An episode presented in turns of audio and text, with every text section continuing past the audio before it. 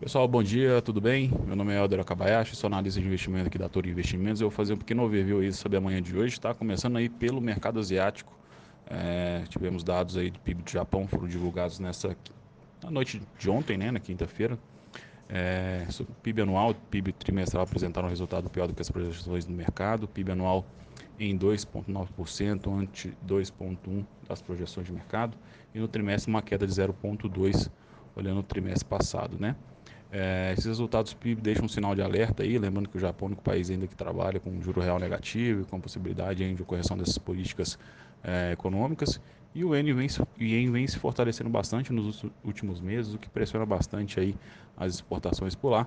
Por isso, a bolsa japonesa hoje fechou com queda de 1,68%, Xangai com uma alta de 0,11%, Shenzhen com queda de 0,13%, e aproveitando em comentários sobre as bolsas chinesas, tá? O principal órgão de decisão aí do Partido Comunista da China disse nessa sexta-feira, na parte da manhã, que a política fiscal do país deve ser moderadamente fortalecida, né, para estimular a recuperação econômica, o que ajudou aí na valorização do minério de ferro no dia de hoje, com uma alta de 2,39%, ainda ali cotada a 9,63,5.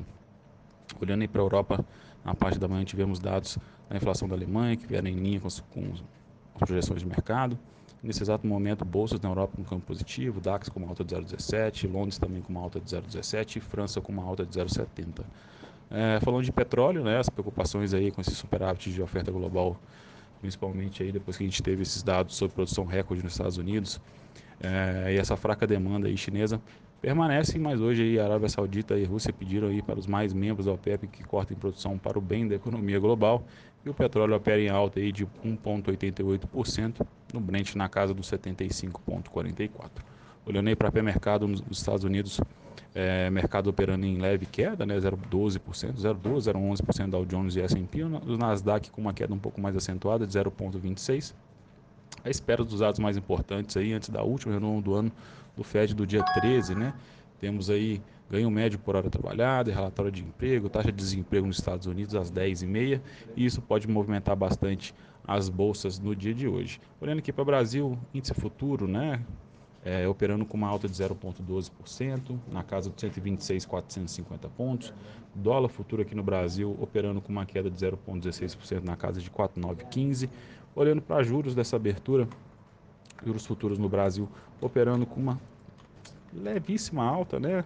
Juros para janeiro 26 com uma alta de 0,05, é, para janeiro 31 com uma alta de 0,15 e janeiro 33 um pouco mais longo com uma alta um pouquinho maior de 0,28. Olhando para DXY com uma queda um pouco mais expressiva de 0,40% e Treasury Estados Unidos de novo, né, com uma alta de 0,75 trabalhando com uma taxa de 4,18% ao ano.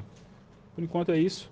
Vamos aguardar os dados é, mais importantes do dia. Vamos ver como que o mercado vai é, reagir né, a esses dados e como que vai ser direcionamento após esses dados. É, agradeço a todos, uma ótima sexta-feira e contem sempre com a. Um abraço, tchau, tchau.